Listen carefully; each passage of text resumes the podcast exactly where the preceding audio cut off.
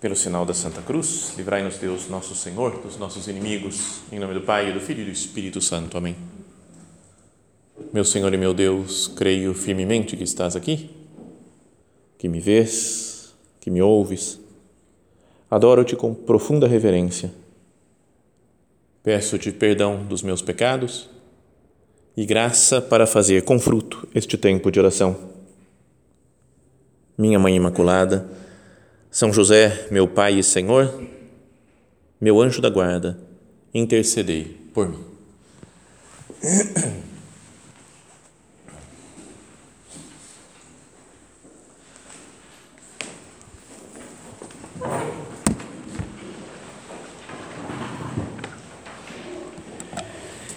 Queria começar o nosso recolhimento de hoje é, meditando em uma cena do Evangelho, né, uma cena da vida de nosso Senhor Jesus Cristo, que foi até nesses dias, no começo de agosto, é o dia em que se comemora esse acontecimento, que é a transfiguração de nosso Senhor.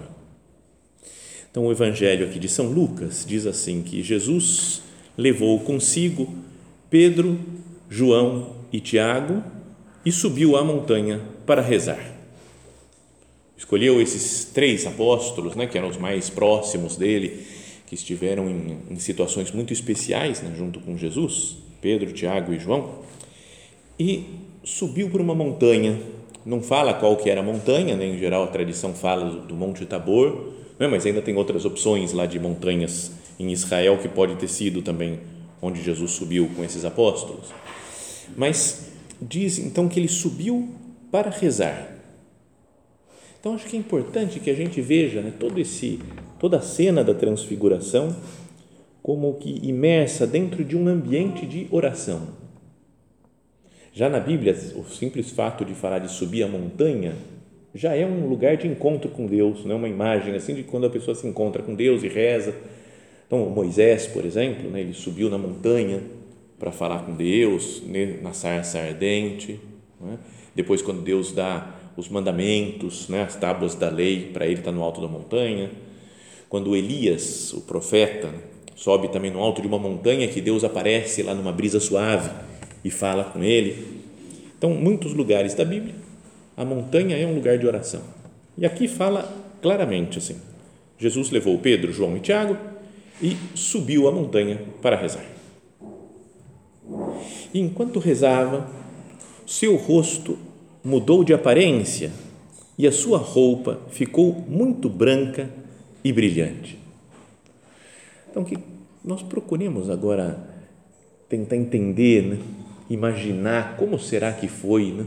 essa, é, é, essa aparição de Jesus lá, né? como é que foi que ele ficou o rosto, né? uma aparência muito branca, brilhante, iluminado, né? como se fosse o sol Fala né, outro evangelista, né, São Marcos, que ficou com a roupa tão branca que nenhuma lavandeira na terra poderia fazer, deixar tão branco assim. Como será que deve ter sido isso? Vamos procurar utilizar nossa imaginação para nos colocarmos lá no alto desse monte e contemplar Cristo. Vocês, mulheres, têm mais, em geral, têm mais habilidade de imaginação né, do que homem. Então, usa essa habilidade né, para para entrar em contato com Cristo. Jesus ficou brilhando, sua roupa muito branca, brilhante, sua pele. E eis que dois homens estavam conversando com Jesus. Eram Moisés e Elias. Eles apareceram revestidos de glória e conversavam sobre a morte que Jesus iria sofrer em Jerusalém. Aqui tem uma, uma coisa que é uma dúvida que eu tenho sempre nessa cena, é pensar como é que souberam que era Moisés e Elias. Né? Porque para nós é todo mundo um monte de velho de barba, né? Você pensa no pessoal do Antigo Testamento, tudo assim. Né? E aí, de repente, aparecem dois caras iguais, lá, um de barba, outro de barba também, e começa a falar com Jesus. Deve ter sido pela conversa, né? Imagino, né? Ou eles tiveram uma luz especial de Deus para saber quem eram os dois personagens lá no alto da montanha, ou então Jesus chamava, não, Moisés, é assim, ó, deixa eu te explicar e tal. Falou, Elias, lembra aquele negócio? E aí ele falou, ah, escutaram o nome, ah, então é Moisés e Elias. Porque não tinha plaquinha né, escrito. às vezes aparecem uns ícones, que aparece o nome em cima, né? Não sei se vocês já viram o ícone da transfiguração, aparece escrito às vezes um Elias, Moisés, beleza, aí fica claro quem é quem. Mas ao vivo, lá real, não aparecia isso. Não tinham, eles não conheciam fotos de Moisés e Elias para reconhecer quando aparecessem. Bom, mas daí Pedro e os companheiros, né, Tiago e João, estavam com muito sono. Ao despertarem, viram a glória de Deus, viram a glória de Jesus e os dois homens que estavam com ele.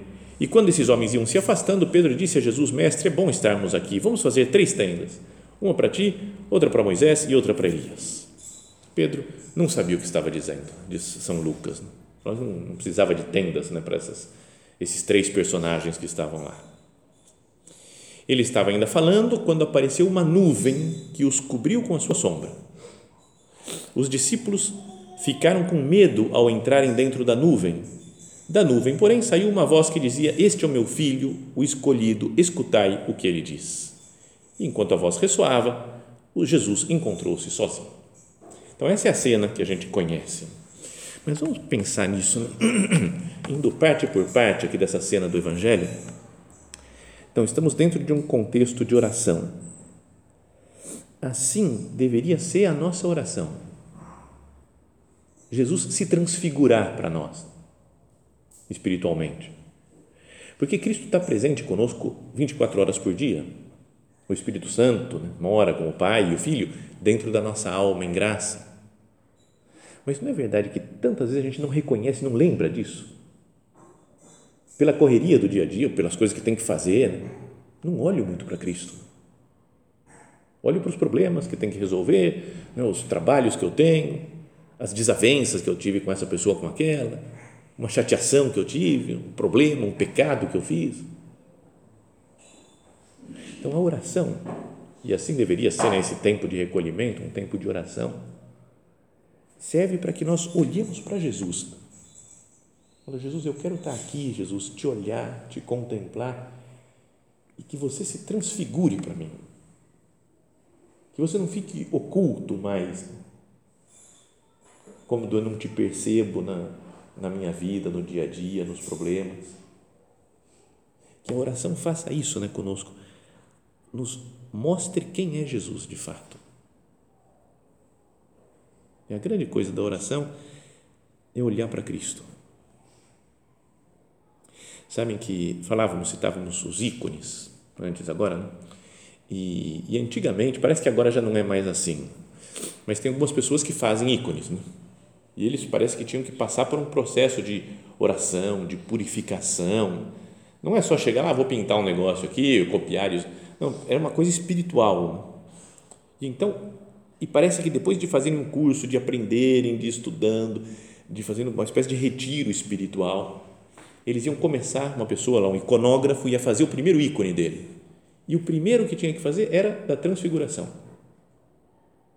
Porque era é, essa cena daqui, né, de falar, os, Jesus está se transfigurando para mim, eu tenho que ver Cristo ao contemplá-lo no ícone. E o ícone da transfiguração, sabem que eles têm mais ou menos o mesmo padrão, né, o mesmo estilo, mudam umas coisinhas ou outras, mas a ideia é sempre a mesma. Né? Não posso fazer como outros tipos de arte, que sei lá, posso inventar um monte de coisa, fazer umas árvores, fazer uma montanha, fazer um Moisés e Elias do jeito que eu quiser, né? Ah, você pode fazer, fica livre. Mas no ícone não, tem um padrão. Né? E entre as coisas do ícone, ele tá, mostra o brilho saindo de Cristo, simbolizando a transfiguração, e esses raios de luz que saem dele vão sai um raio para a cabeça de Pedro, outro raio para a cabeça do João e outro para a cabeça do Tiago como que falando assim, quando Jesus se transfigura, isso muda os discípulos também. Como que uma imagem de que quando a gente faz oração de verdade, cada um de nós se transfigura. Se a gente se encontra com Cristo, é como se, já pensou se a gente tivesse, isso é um, já falei outras vezes, um sonho que eu gostaria que existisse. Como a gente é muito sensível, a gente quer sentir, ver, tocar as coisas, né? que entre pelos cinco sentidos nossos. Já pensou se alguém inventasse um óculos que visse o mundo sobrenatural? Já pensou? A gente coloca e de repente um monte de anjo aparece aqui já. voando de um lado para o outro. Você fala, cara, que muito louco. Né? E aí você ia olhar para as pessoas e aí você ia descobrir se a alma está em estado de graça, se está meio suja com pecado, se está com pecado mortal. Já pensou? Ia ser assustador, né? Já pensou uma pessoa em pecado mortal apodrecendo, assim, você fala, meu Deus, ela tem que se confessar. Aí ela vai, confessa e se transforma e sai iluminada. Então, é uma, é uma viagem, é, ficção teológica que não, não, não acontece assim. Mas seria bom, então, se a gente conseguisse olhar uma pessoa fazendo oração, uma pessoa recebendo Jesus na Eucaristia, que ela ia ficar também transfigurada ia brilhar, ia ficar iluminada, porque fala, essa pessoa está com Cristo. Então é o que acontece nessa cena da transfiguração. Jesus brilha, mas o ícone faz que o raio de luz chegue e toque em cada um dos discípulos. Senhor, que eu, que eu mude Jesus também né? em cada oração, que eu fique transfigurado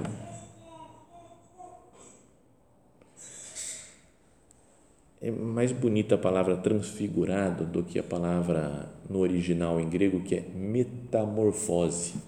Parece borboleta, né? Eu sempre penso, metamorfose, fala, eu imagino um casulo, borboleta. É a única coisa que entendo metamorfose. Mas é uma mudança de forma. É uma transfiguração, mudança da figura. Né? Então, deveria ocorrer em cada oração nossa uma transformação nossa do que nós somos, do que nós fazemos, de como nós pensamos. Não posso pensar de um jeito, não sei o que, chego aqui, rezo minhas orações e vou embora do mesmo jeito.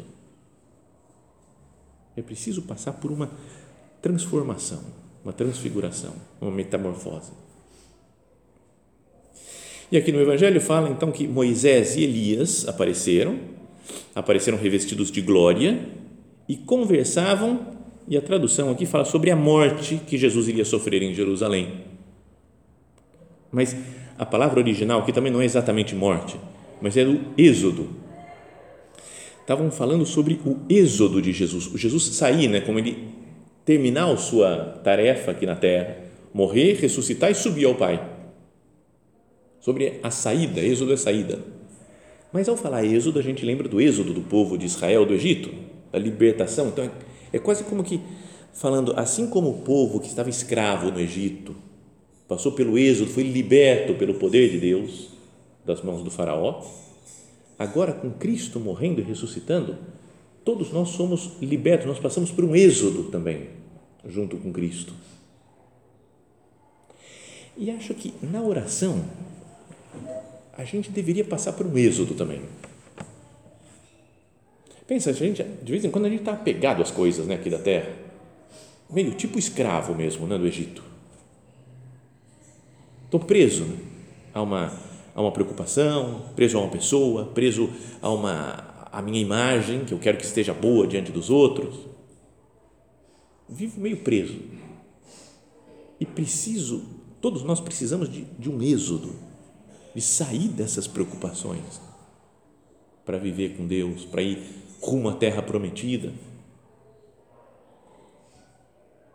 E Moisés Elias e Jesus falavam sobre isso.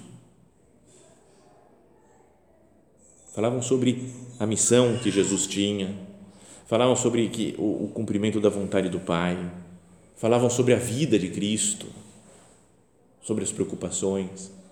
Então, Senhor, que, nós, que a nossa oração seja assim também, Jesus.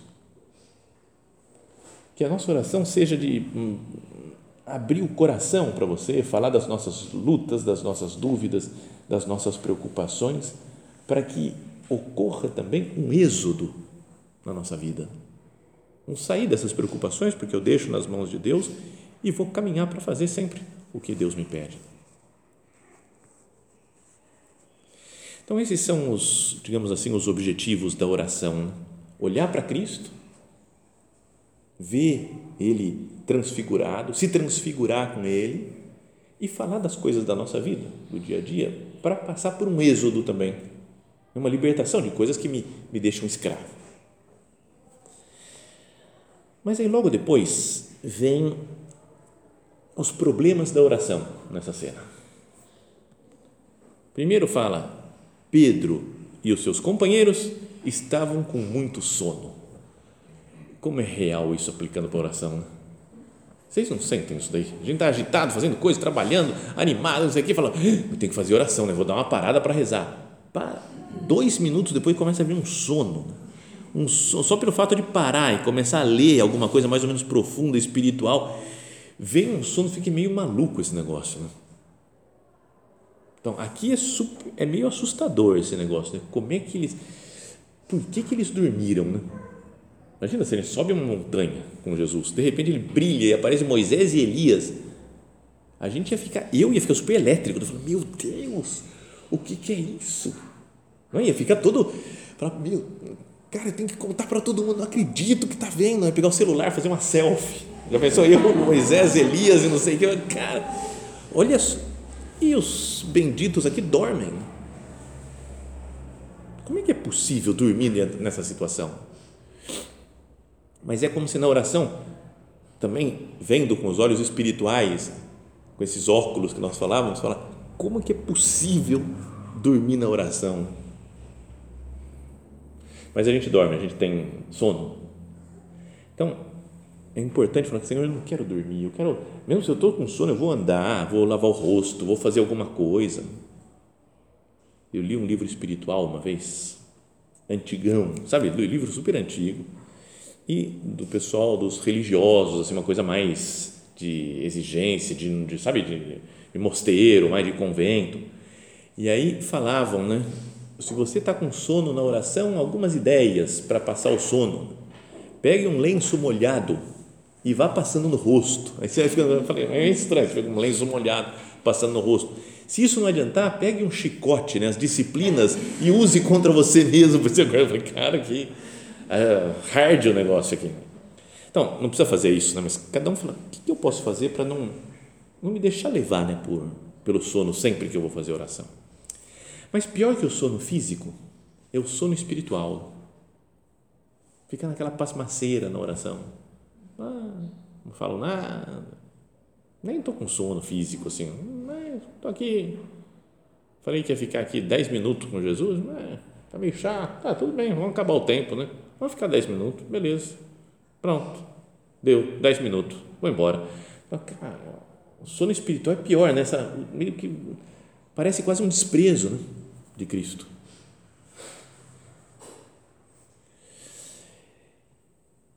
Ao despertarem, viram a glória de Jesus e os dois homens que estavam com ele. E quando estavam se afastando já, Pedro disse a Jesus: Mestre, é bom estarmos aqui.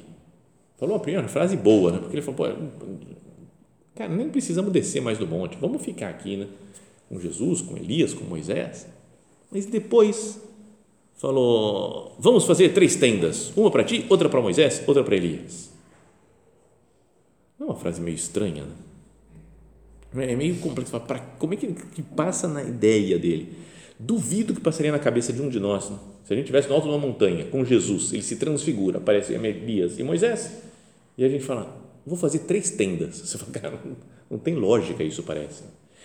Tem uma explicação, isso daí fala o Papa Bento XVI, no livro lá, Jesus de Nazaré, ele explica né, o porquê que ele pode ter falado isso.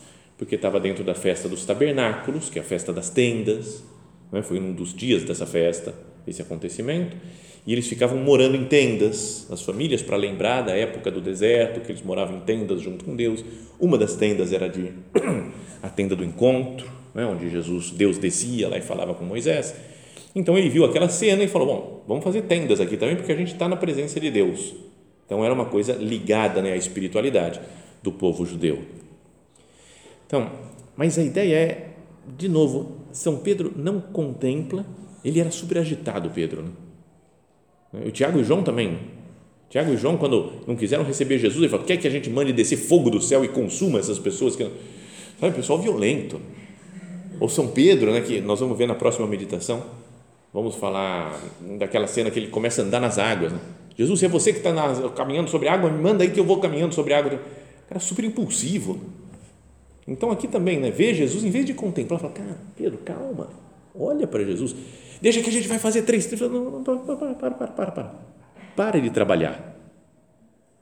Tem gente que não consegue parar para fazer oração, porque quer sempre trabalhar. Parece que é perda de tempo, né? Parar para fazer oração, ficar contemplando. Não, não, não, para, para de contemplar. Não é para fazer. Vamos, tem que trabalhar, tem que fazer. O que eu tenho que melhorar? Eu tenho que fazer isso, tenho que fazer aquilo.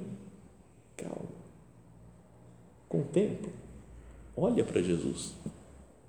Será que não é muito mais importante olhar Jesus do que fazer coisas, do que construir tendas?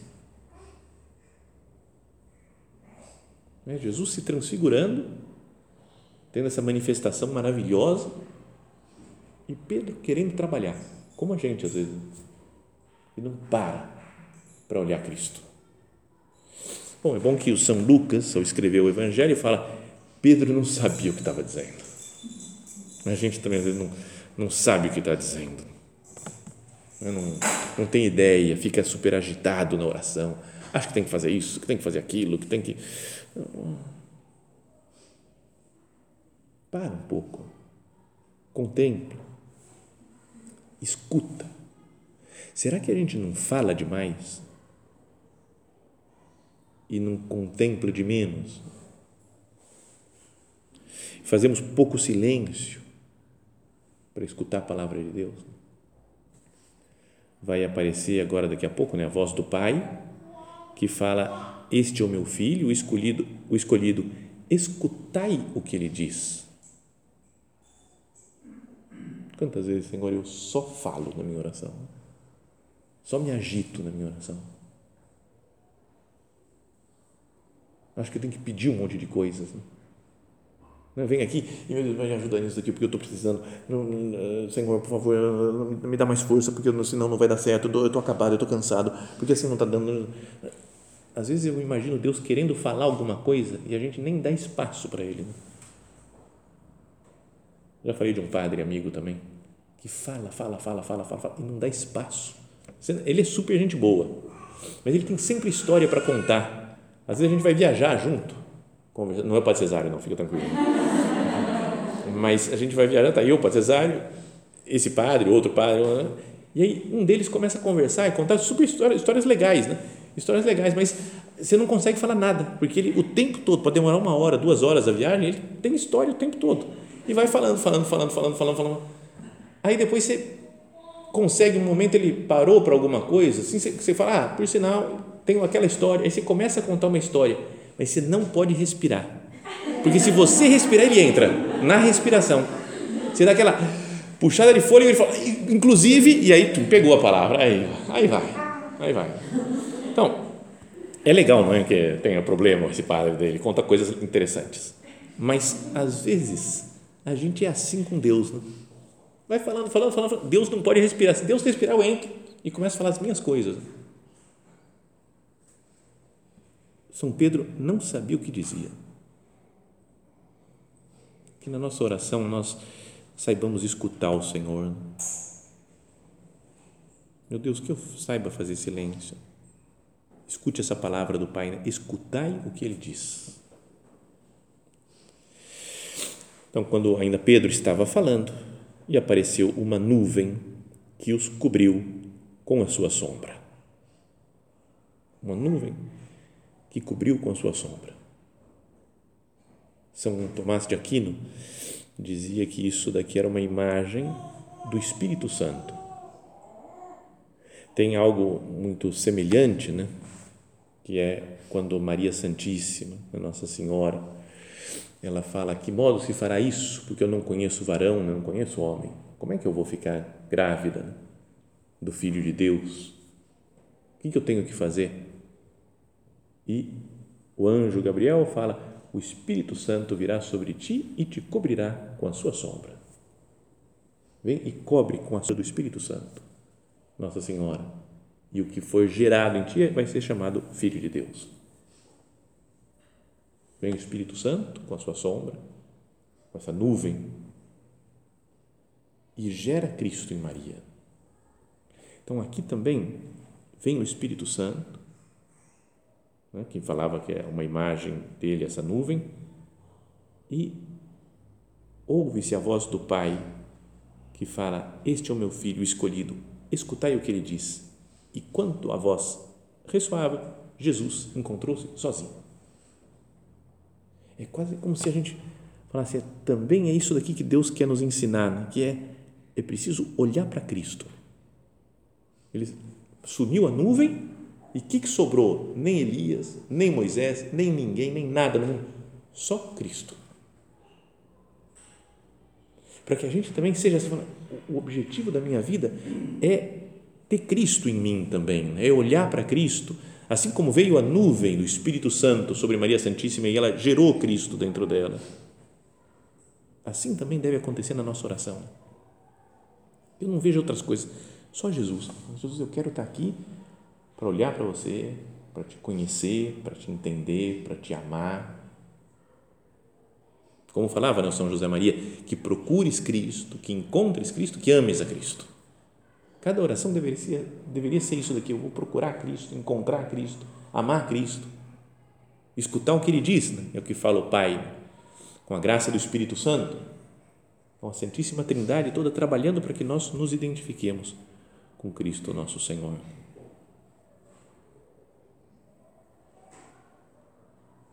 O Espírito Santo ajuda na nossa oração.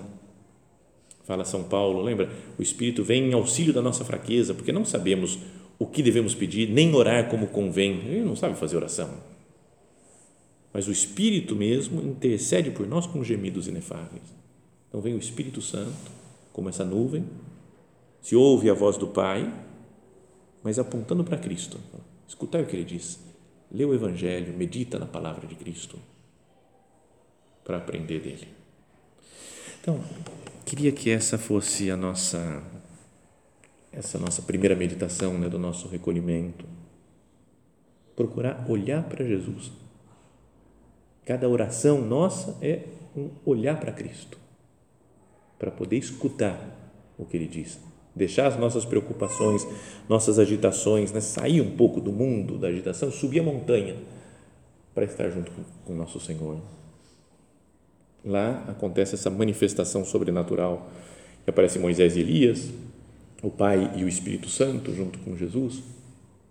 Que cada oração nossa seja assim. Que esse recolhimento para nós seja isso também.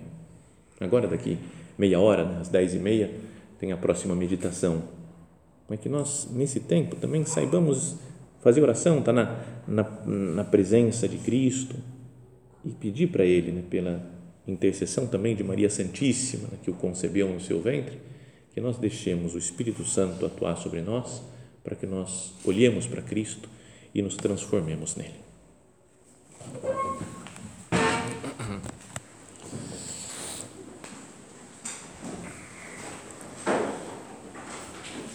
Dou-te graças, meu Deus, pelos bons propósitos, afetos e inspirações que me comunicaste nesta meditação Peço-te ajuda para os pôr em prática. Minha Mãe Imaculada, São José, meu Pai e Senhor, meu anjo da guarda, intercedei por mim.